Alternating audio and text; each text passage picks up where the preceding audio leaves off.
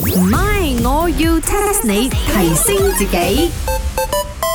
喂，茶水榮，哇，雞凡欣，你終於翻嚟啦！誒，我喺台灣買咗老婆餅俾你啊！嗯，老婆餅台灣出，唔係香港咩 喂啊，？所以所以唔係老婆餅，係太陽餅咁上下嘅嘢，唔同名啫。嗱嗱嗱嗱，啊，仲有一塊布，咦，哇，嘿呢塊布特別喎，沖涼用㗎，有冇理由啊？咁長嘅？唔係啦，有花紋㗎，聽冇，幾靚一下嘅。哦，沙龍嚟嘅，咦，有冇理由啊？咁短嘅？唔係，放喺你房度用嘅。地煲啊，哇，嘿你估我間房波窿嚟咩？使唔使咁長啊塊布？唔係地布，窗簾啊，咁細塊，咁你睇我唔起咩？我窗口又冇咁細，波室都唔係楞些，係你嘅床尾布嘅。我床冇尾嘅喎，車冇尾啫，你床底冇尾啊？床尾喺邊度啊？喂，床下底啊？床尾咪就係你嘅床頭嘅前邊嗰度，咪床尾啦。床頭嘅前面咪叫床頭咩？床頭嘅前邊，即係床頭嘅對面咁樣樣噶。哎呀，床腳係咪？床腳係床腳，長腳即係嘅地下嘅。床尾喺床上邊，冇咁多。呢塊布啊鋪喺上邊嘅，攞去啦。無啦啦鋪呢塊布做咩喎？煎唔似煎，床單唔似床單咁樣。咩無啦啦啊？有佢嘅作用噶，你咪唔知係嘛？茶水榮，咪我要 test 你。 test 下你，test 下你 My，我要 test 下你。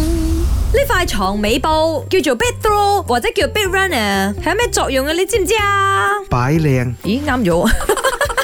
因為睇到好多 hotel 咧都攞嚟擺靚嘅。 某程度上，而家嘅作用啊，真係似擺靚，有啲 3D 咁，有啲配搭啊，真係幾高級咁樣啦。不過其實佢係有兩種唔同嘅作用嘅，舊擺嚟講啦，估一估啊，快啲啊！誒、俾人錯嘅。嗱，有時咧，我哋會喺床尾嗰度咧，未瞓嘅時候坐喺嗰度啊嘛，乜鋪塊嘢落去好錯啲啩？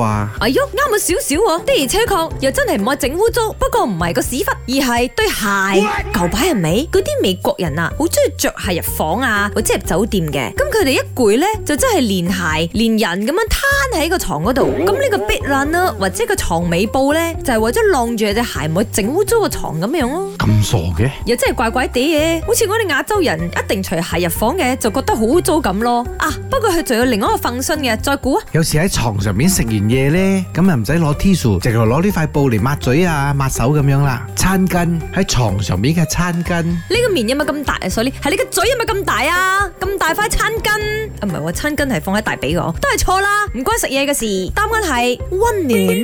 舊擺呢，佢哋嘅天氣好凍嘅時候呢，佢哋就會加多一塊咁嘅布，係會保持住佢個被嘅暖度，多一層冚住啊嘛。所以當你捐入去個被窩裏邊呢，就暖粒粒咁話喎。所以呢塊 bed throw 或者 bed runner 喺舊擺舊擺嘅時候呢，佢 function 就係保暖。暖咩哦？馬來西亞咁熱，仲使鬼保暖咩？唔係，我要 test 你。茶水榮、林德榮飾演，雞飯欣、顏美欣飾演，細陳玲、Emily 潘碧玲飾演。